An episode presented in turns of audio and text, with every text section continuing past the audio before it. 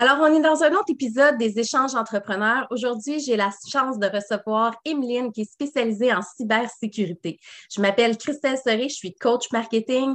Je démontre aux euh, entrepreneurs et travailleurs autonomes comment développer leur marketing et devenir autonome.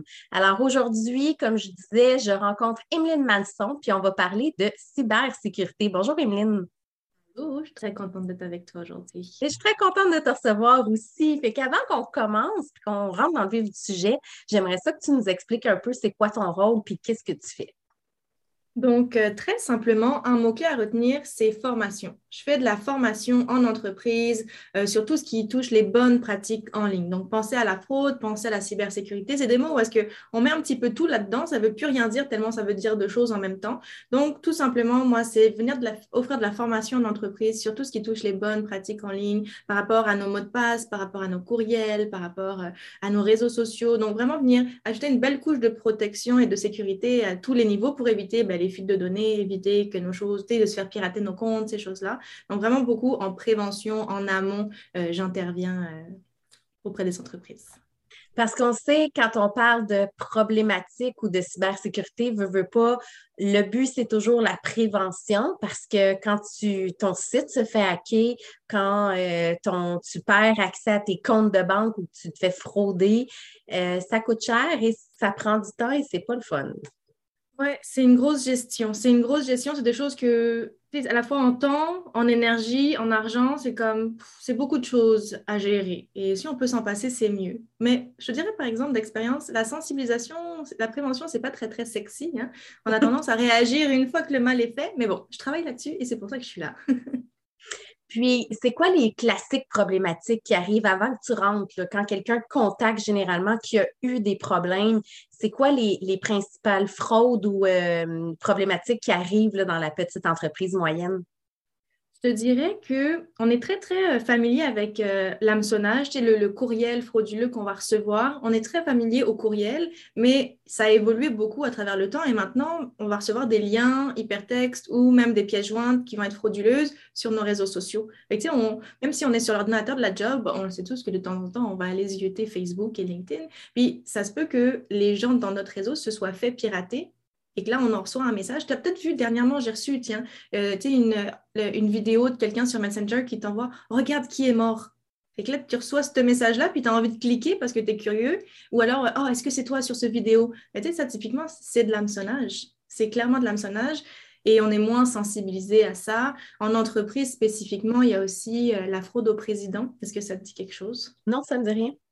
Fraude au président, c'est le, président, le dirigeant de l'entreprise, que son adresse courriel se fait pirater. Et que là, le fraudeur, il se fait passer pour le président de l'entreprise. Puis là, il vient donner des instructions frauduleuses à, euh, aux membres de l'équipe de dire Ah, il faut faire un virement d'urgence, on a une belle opportunité, il ne faut pas manquer ça. Euh, et là, l'employé, il regarde l'adresse courriel, c'est la même chose que d'habitude, puis il va faire la, démarche, il va faire ce qu'il lui était demandé. Sauf que, ben, en fin de compte, ce n'est pas le président. Donc, ça aussi, c'est très Très, Ils sont rendus avec des tactiques assez euh, développées maintenant parce que là, ce que tu me dis, on a vraiment l'impression que ça vient du président, on a vraiment l'impression qu'il s'adresse à nous. Fait que des fois, euh, ça devient compliqué de gérer ça puis d'apprendre à, voir qu'est-ce qui marche puis ben, de qui est la bonne provenance et de qui ça ne l'est pas aussi. Oui, je dis souvent euh, que les cybercriminels, les pirates informatiques, eux aussi, c'est des entrepreneurs comme nous. Eux aussi, ils roulent une business, puis ils doivent s'adapter à leur marché, puis ils trouvent tout plein de techniques très, très créatives pour ben, nous, prendre, nous prendre au piège, nous prendre au piège, en tout cas. Mais, euh, donc, oui, ils sont très créatifs, c'est pas évident, et on ressent tous des émotions aussi. C'est pour ça que moi, je trouve ça tellement intéressant de pouvoir aborder cet aspect humain-là, parce qu'on avant de cliquer, les gens qui cliquent, les gens qui communiquent de l'information ne sont pas stupides, elles ne sont pas mal intentionnés non plus. C'est juste qu'à un moment T, ben là, le fraudeur, il t'a mis dans une situation que tout est tellement cohérent. Tu pour donner un exemple, les capsules vidéo que je disais là sur euh, Messenger, est-ce que c'est toi sur ce vidéo? Moi, j'ai un client qui a cliqué. Et le client, ça faisait du sens dans sa vie. Lui, il a fait une vidéo euh, avec un vrai, dans la vraie vie, avec des vrais vidéastes, une vraie vidéo pour son site web, une vidéo d'accueil. Et que là, quand il y a un de ses amis qui lui a envoyé Ah, est-ce que c'est toi sur la vidéo? Il dit Oh, waouh, ça a été rapide, euh, le montage, puis c'est déjà en ligne. Et il a cliqué. C'est les émotions. On est tellement, on a des émotions, que ce soit la peur, des fois on a peur, euh, la curiosité, le fait de vouloir aider, d'être serviable. tout ça, c'est des émotions sur lesquelles appuient les cybercriminels pour nous faire réagir, pour nous faire baisser notre garde, puis qu'on n'a pas notre petit pas de recul avant de cliquer ou, et est-ce que la fraude se fait, je regarde, je reprends ton exemple de messagerie, est-ce que la fraude se fait du moment qu'on clique dessus? Parce que j'ai jamais osé cliquer dessus et je l'ai reçu combien de fois? Donc, est-ce qu'ils prennent les données à partir de ce moment-là ou il y a d'autres étapes par après?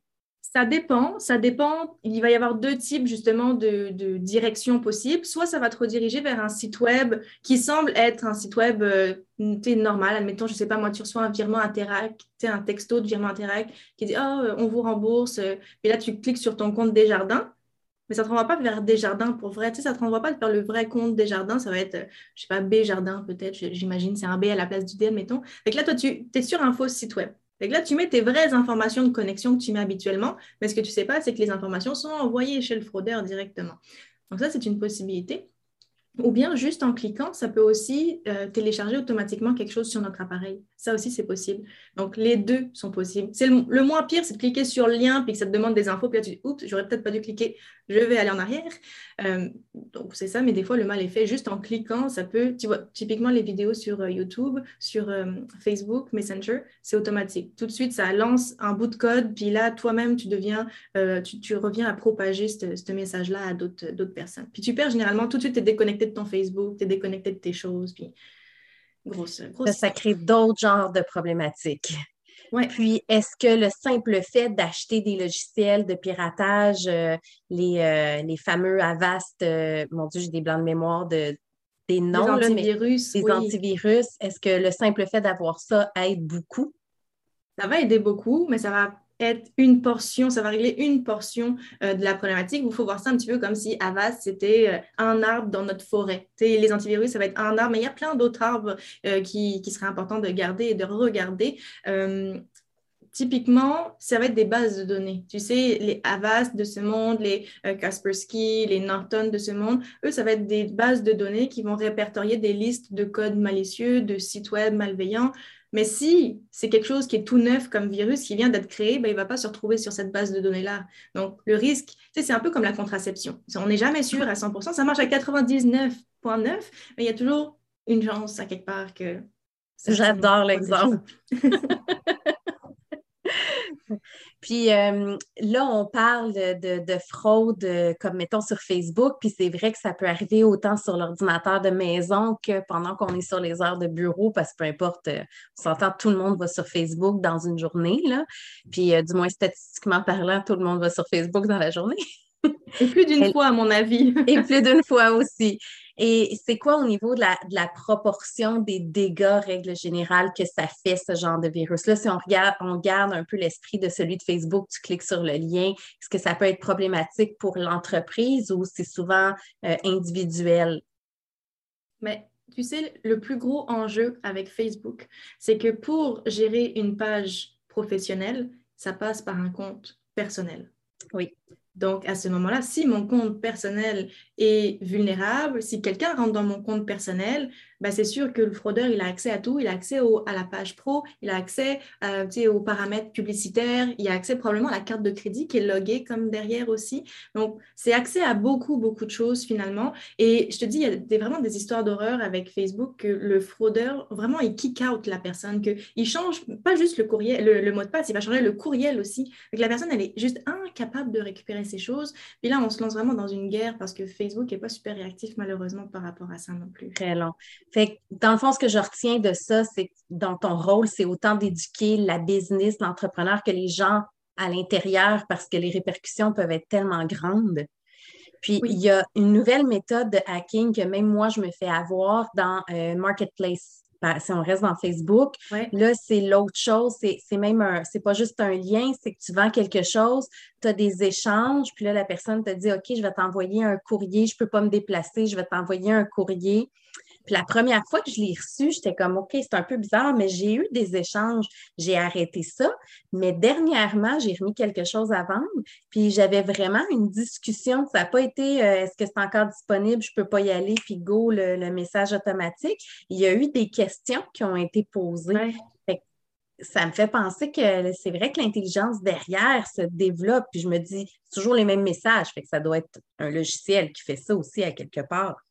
Ça peut ou ça peut quand même être vraiment des humains. Tu sais, tu sais si on regarde ça de l'autre spectre, le COVID nous a beaucoup fait mal à nous, entreprises, mais il a beaucoup fait mal au, à la population en général aussi. Donc, il y a certaines personnes qui se sont redirigées vers des activités criminelles, illicites, sur le web. Et donc, ça se peut que ce soit très, très bien des humains aussi derrière.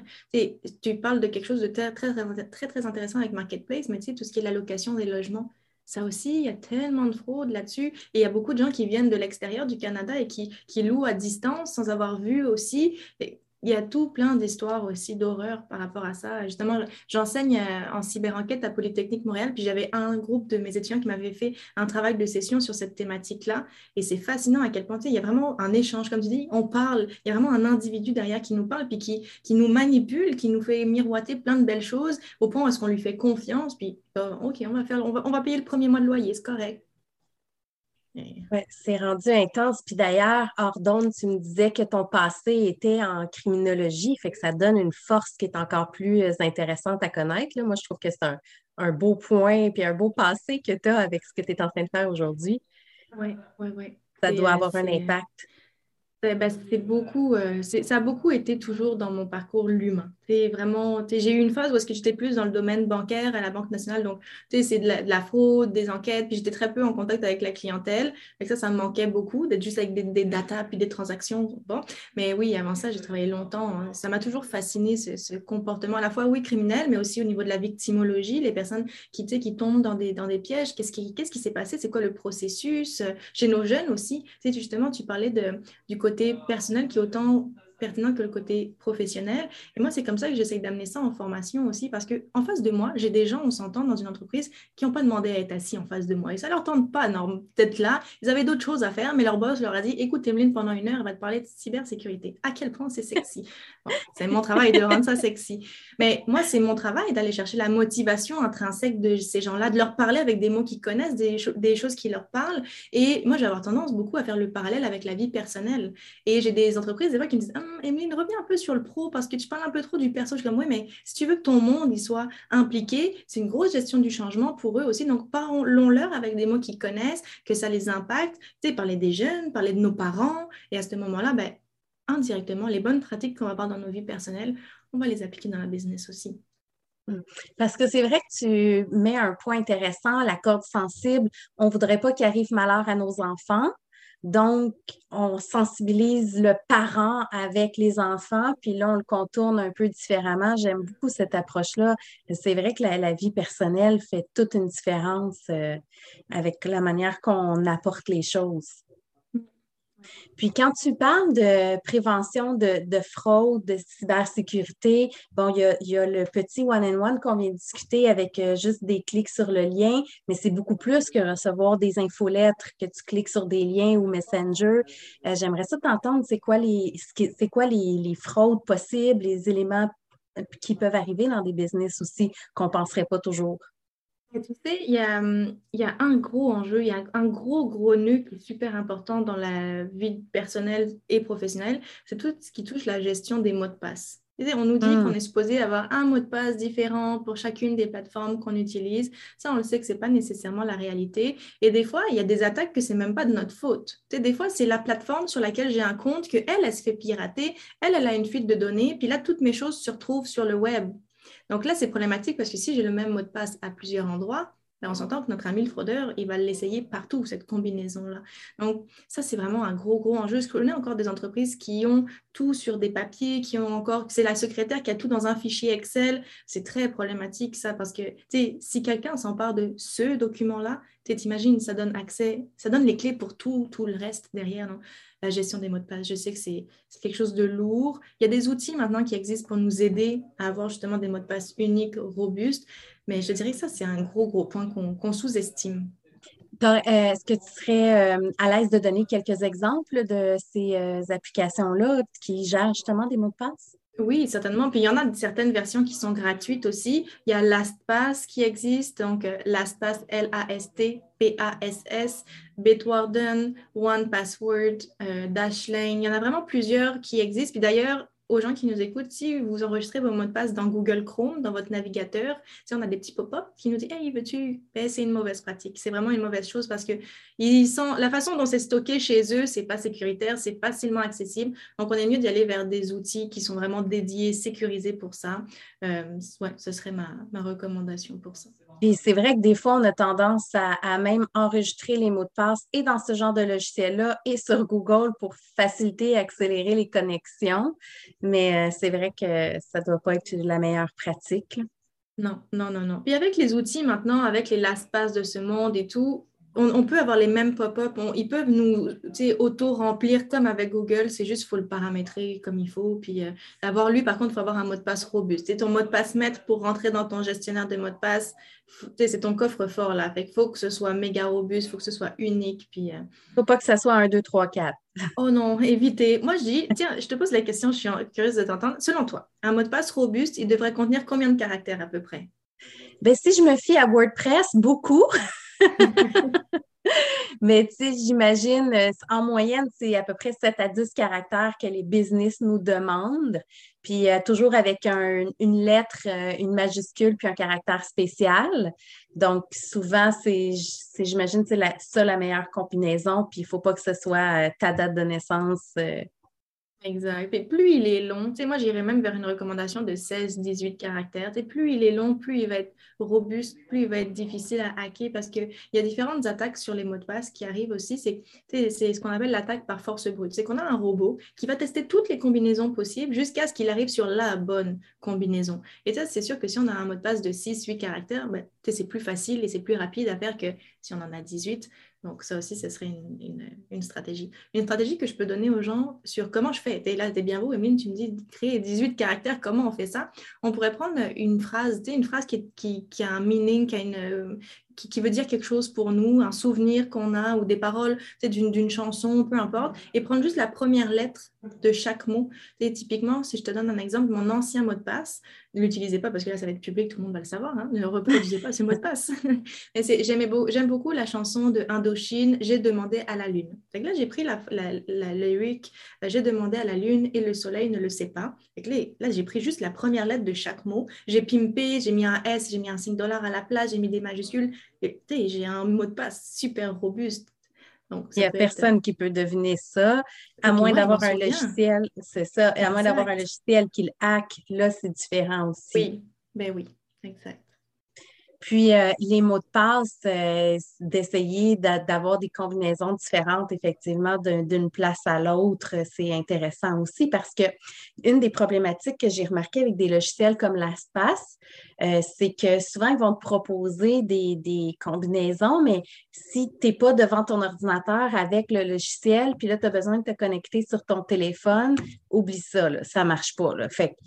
C'est des fois de trouver des trucs aussi pour que tes mots de passe soient toujours différents, mais que tu sois capable de t'en rappeler, ou ça aussi, c'est dangereux? Mais Déjà, sur avec LastPass, on peut l'avoir sur le téléphone. Là, on sort du plan gratuit. Par contre, ça, vient de, ça devient un plan payant, mais c'est peut-être 5 euh, dollars par mois par utilisateur, je pense, quelque chose comme ça. Mais sinon, on peut, se, avec l'exemple que j'ai donné de la première lettre de chaque mot, je peux me créer un algorithme à moi aussi, puis juste changer deux, trois lettres à l'intérieur. Au lieu de j'ai demandé à la lune et le soleil ne le sait pas, mais je pourrais changer par le mot lune par Facebook. Tu sais, j'ai demandé à Facebook, puis là, prendre les trois premières lettres de Facebook. Pareil pour Twitter, pareil pour LinkedIn. Juste prendre, tu sais, j'ai mon même algorithme que je me suis créé, puis je sais que j'échange les trois et quelques lettres pour les trois premières lettres de la plateforme. on peut à ce moment-là s'en souvenir mémotechniquement et, et c'est plus facile à mettre sur nos selles aussi. Oui, c'est vrai. Mais j'aime beaucoup le truc euh, de la longue phrase aussi. Euh, même chose, c'est ça, il y a des, ce qui est compliqué des fois, c'est que des fois, tu as des, lettres, des chiffres que tu peux mettre, d'autres fois, tu ne peux pas mettre de caractère spécial. Fait que c'est toujours de l'adaptation aussi de peu importe la plateforme que tu utilises, mais reste qu'il y a une bonne base, puis avec un logiciel comme ça, ça règle bien des problèmes. Et parlons de hacking de sites web parce que ça aussi, c'est une réalité. Euh, avoir un site web n'est pas garant de jamais se faire hacker, puis d'avoir une bonne plateforme d'héberger chez des gros hébergeurs ne veut pas dire non plus que tu n'es pas vulnérable, à moins que tu aies un service euh, de, backup, bien évidemment, avec ton site web, mais un service aussi de, prévention, j'imagine, avec l'hébergeur, mais sinon, à quoi le client moyen qui se fait faire un site web devrait penser? Ben, je pense que c'est de poser justement, tu l'as mentionné, les bonnes questions aux fournisseurs, de, faire un bon choix. Avec qui est-ce que je travaille, avec qui est-ce que je fais affaire, les sauvegardes, ça c'est un excellent point dans, est-ce qu'il y a des sauvegardes ou est-ce qu'elles sont les sauvegardes? Comment, comment elles sont faites de se questionner par rapport à ça? Parce qu'on l'a vu l'année dernière, on a eu un hébergeur qui s'est fait hacker, puis que ses backups se sont fait hacker aussi. des fois, c'est même pas de notre faute, puis on n'a pas de. Nous, on ne nous permet pas d'avoir un contrôle sur nos propres backups et ça devient super compliqué. Après, il y a un point de vue, et je serais curieuse d'avoir ton point de vue par rapport à ça, à savoir, est-ce que je suis mieux entre deux entreprises, une qui s'est fait hacker, une qui s'est jamais fait hacker? Avec laquelle j'aimerais faire affaire. Moi, personnellement, mon point de vue, euh, c'est je serais peut-être plus down d'aller vers une entreprise qui s'est fait hacker déjà, parce que je sais qu'elle va probablement avoir mis des choses en place pour plus que ça réarrive, parce qu'elle connaît la douleur de ce qui est arrivé versus quelqu'un qui ne connaît pas ça, puis qu'on ne sait pas à quel point elle est prête, puis elle est préparée. Qu'est-ce que tu en penses? Enfin, je lance ça comme ça, mais... Mais c'est vrai que c'est une bonne interrogation, parce qu'a priori, inconsciemment, ce que j'ai tendance à dire, c'est, ben non, je vais aller vers celle qui s'est jamais fait hacker. Elle s'est jamais fait hacker, elle doit être mieux préparée. Mais c'est vrai que l'autre à qui c'est arrivé, techniquement, surtout un hébergeur, si ça s'est fait hacker, ça doit être euh, built-in partout. Il doit avoir des serveurs qui, miroirs qui redirigent partout aussi. Puis d'ailleurs, parenthèse, la compagnie avec laquelle c'était arrivé, là, le gros hacking, il y avait des, miroirs, il y avait des backups de backups de backups et ils se sont toutes fait hacker. Fait que ça aussi, c'est extrême, mais j'imagine que maintenant, ça doit être encore plus sécurisé qu'avant. Oui, ouais, ben, pas le choix, pas le choix. Donc ça, c'est, il y a une portion des, des risques qu'on ne contrôle pas, qu'on vient déléguer aux fournisseurs avec qui on travaille. Mais nous, on a aussi un certain pouvoir sur justement la robustesse du mot de passe qu'on utilise, euh, les mises à jour qu'on fait. au niveau, si on utilise WordPress, par exemple, ben, au niveau de nos plugins, est-ce que ça vaut la peine d'aller peut-être faire un ménage sur les trucs, les plugins qu'on n'utilise plus? Il y a plein de choses qui sont plus nécessairement updatées aussi, puis que c'est des failles de sécurité. Donc, il y aurait peut-être des choses aussi euh, à faire qu'on peut peut-être déléguer si on n'est pas euh, expert là-dedans, c'est correct, mais euh, au moins à se poser la question.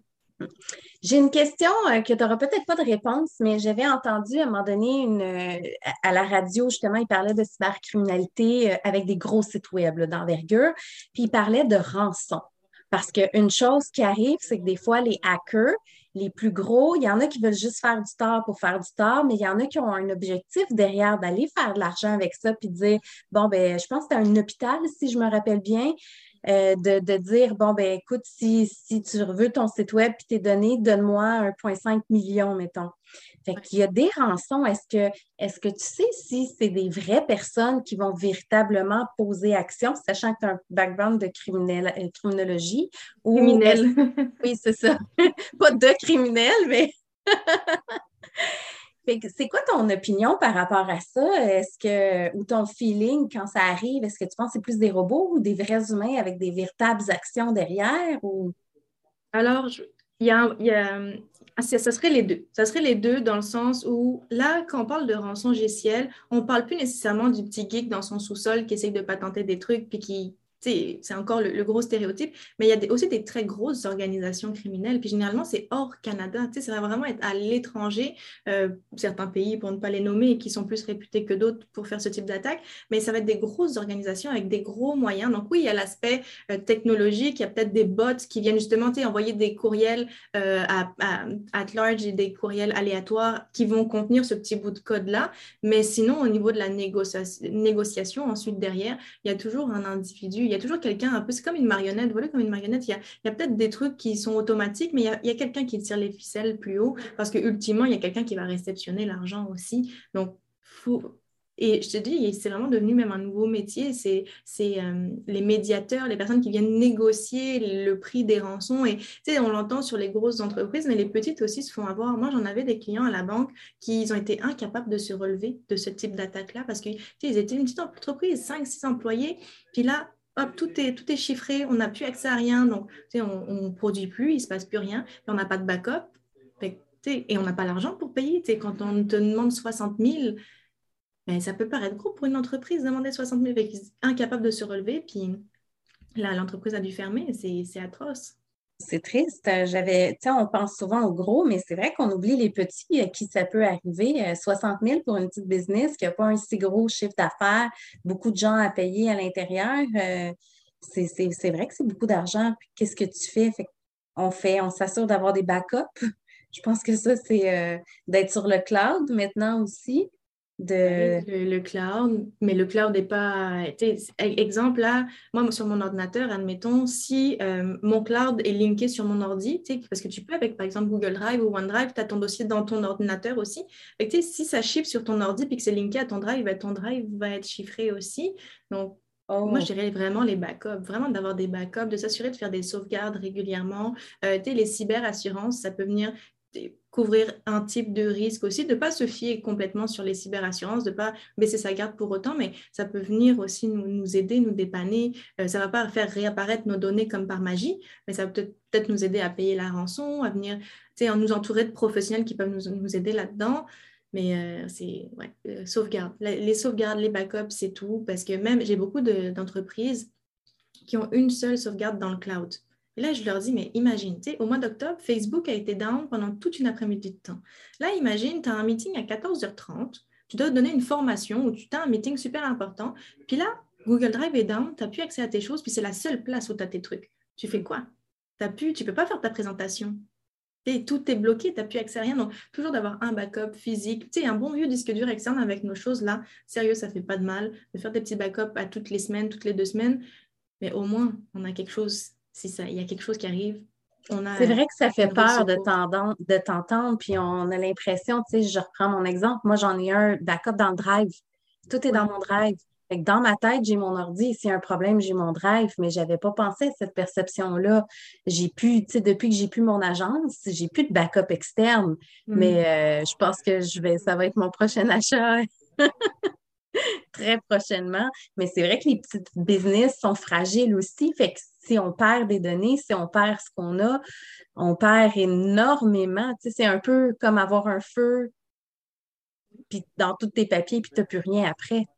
Oui, ouais, ouais. C'est comme se faire cambrioler aussi, que tu perds tes choses euh, physiquement, c'est un peu la même chose. La fraude, je fais souvent cette analogie-là où est-ce que quand quelqu'un est rentré dans ton intimité, est rentré chez vous, tu te sens, tu te sens mal, tu te sens souillé. C'est la même chose, une fraude, quand il y a quelqu'un qui rentre sur ton compte, puis qui a envoyé des, courriels à des personnes que tu connais, c'est un peu le même sentiment, pas le fun au final. Donc, euh.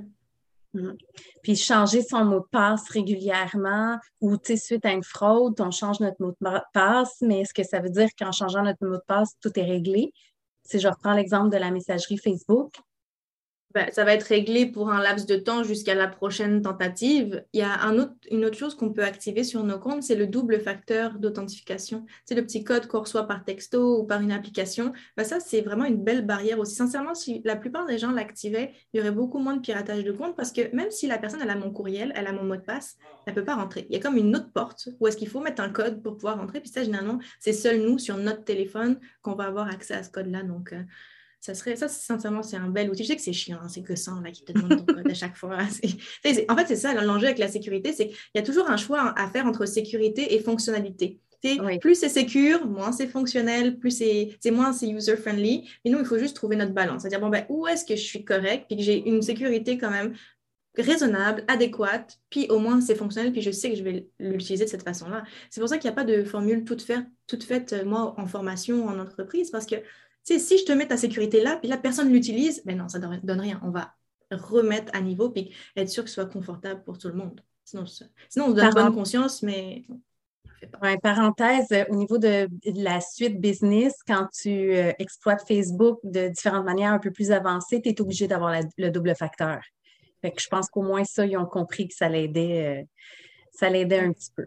Les comptes Google aussi, ils ont rendu ça euh, obligatoire maintenant sur Google, comme tu es obligé, obligé d'avoir euh, le double facteur. C'est bien, il faut juste pas que tu perdes ton, tu perdes ton téléphone, par exemple. ça, c'est de la gestion aussi. On peut faire des backups, parce qu'il y a des applications mobiles comme Google Authenticator qui existent, qui, qui génèrent un pictogramme, puis tout. Ça aussi, on peut en faire des backups. on peut faire un, un, extract, exporter, puis mettre ça dans un lieu sécur. ouais, la, planifier la perte et le vol des appareils, on apprend ça souvent à la dure quand ça nous arrive, puis qu'on est comme Oh, j'avais pas pensé à ça. Mais bon C'est pour ça que la prévention, elle n'est pas assez discutée tellement importante. Je pense que je mets ça un peu comme les assurances ou le testament ou tous ces éléments-là qu'on il y a tellement de monde qui ne le font pas, mais on en parle tellement qu'il y a de plus en plus de gens qui font attention. Je pense que la, la prévention, surtout quand tu as une entreprise et que tu as des données de l'argent rattaché à ça, la prévention est encore plus importante. Oui, oui, oui. Vaut mieux prévenir que guérir. C'est ce que nous dit le dicton. ça l'empêche pas. J'ai parlé avec, euh, dans un autre podcast avec euh, une avocate, Geneviève Théoret, puis on parlait beaucoup de rédaction de contrats puis de prévention. Puis un élément qu'elle euh, spécifiait, c'est que ça ne veut pas dire que même si tu n'es pas baqué, ton client ne va pas te payer, mais va te payer absolument. Ça ne va pas empêcher les, éléments négatifs ou les, les problématiques qu'ils peuvent avoir, mais ça va te protéger au niveau de la loi, puis tu vas être capable de récupérer ton argent. Fait que je pense que c'est un peu la même chose. Ça ne veut pas dire que ça ne pourra pas arriver, mais au moins tu vas avoir des backups pour te sauver de là, puis euh, parce que même moi, personnellement, ça m'est arrivé souvent. avant, je faisais des sites web, puis même les miens se sont fait hacker. Tu là, ça devient tout en chinois, puis euh, il n'y a plus rien qui fonctionne. Ben, quand j'avais des backups, ça me prenait euh, trois minutes, puis c'est fait, merci, bonsoir, c'est remis en ligne. Tandis que la première fois que j'en avais pas, il a fallu que je reconstruise mon site web au grand complet. Même chose avec euh, plusieurs clients, qu'il a fallu qu'on refasse tout parce qu'il n'y avait plus rien aussi. Fait que la, prévention peut coûter cher ou peut demander, des, parce que les backups, c'est des frais des fois mensuels, mais ô combien moins que de tout refaire et de repartir à zéro. Bien d'accord avec toi. Ben, je peux être que d'accord avec toi. ben oui, je prends ta business. Mais c'est vrai que c'est important. Puis les, gens aussi à l'interne et pas juste les dirigeants, je pense à une petite entreprise, ben, les employés euh, qui ne euh, ferment pas leur ordi le soir ou qui laissent tout ouvert avec leur compte de banque, ben, les comptes de banque se referment, mais les données ouvertes, j'imagine aussi, ça peut être aussi une problématique. Fait que c'est aussi d'aller vers des bonnes habitudes il y a un, certain contrôle informatique qu'on peut mettre, c'est que l'appareil se met en veille au bout d'un certain temps et tout, mais effectivement, il y a quand même du renforcement à faire au niveau, euh, au niveau des équipes. Et si on fait un sondage auprès de la plupart des gens, ils se sentent généralement pas assez outillés avec ça même, j'en ai des entreprises où est-ce qu'il y a eu une attaque, puis ils mettent un gros sprint, de gros budget pour réparer la situation, pour faire prêt. Mais trois mois plus tard, on n'en parle plus, c'est fini, c'est du passé. Donc, ce serait des choses qu'il faudrait parler au moins tous les six mois, toutes les années, faire des, des refreshs par rapport, à, par rapport à ça, parce qu'on est des humains, puis la vie va vite et on oublie, puis c'est normal. Donc, des petits, euh, des petits pop-up à des moments donnés dans notre vie, ça, ça fait du bien fait. Puis en conclusion, si tu avais un conseil à donner à quelqu'un qui, euh, qui est une petite entreprise, qui veut, qui sait qu'il doit commencer à regarder au niveau de la cybersécurité, ça serait quoi le premier conseil ou la première chose à regarder que tu lui donnerais comme information? Je pense que euh, ce qu'on a parlé au niveau des mots de passe, c'est déjà un gros travail. C'est déjà un gros, gros début de re-questionner, de ne pas prendre pour acquis que, les gens autour de nous, dans notre entreprise, vont avoir des mots de passe uniques et robustes, mais d'aller vraiment accompagner les gens à ce niveau-là, de ne pas prendre les choses pour acquis. Mais je pense que déjà, les mots de passe, c'est un gros morceau, c'est un gros travail. J'ajouterais même de faut être patient et indulgent envers soi-même. Il ne faut, pas dire, OK, cet après-midi, je change tous mes mots de passe. Non, tu vas faire une overdose de sécurité. ça ne te tentera plus d'y retourner. Allons-y progressivement, soyons indulgents avec nous, puis une étape à la fois. Mais déjà, de s'en rendre compte, je félicite cette entreprise parce que ce n'est pas ce qu'on voit habituellement. Donc déjà, d'en prendre conscience, c'est avoir les, les, yeux un peu plus ouverts sur le problème et de tranquillement mettre des choses en place. C'est bien parfait. Merci énormément, Emeline, de ton temps. Puis si on veut te rejoindre, on fait ça comment? Alors écoute, LinkedIn, c'est une belle plateforme pour me rejoindre. Si euh, vous voulez en savoir plus, j'ai une chaîne YouTube aussi avec plein de petites capsules vidéo. Euh, d'ailleurs, le mois de mars, c'est le mois de la prévention de la fraude. Donc, il y aura plein, plein de contenu euh, qui, qui, va être, qui va être là. Et puis, YouTube, LinkedIn, deux belles plateformes généralement pour me rejoindre. Merci beaucoup, Emeline. Je te souhaite une bonne journée. Merci à toi.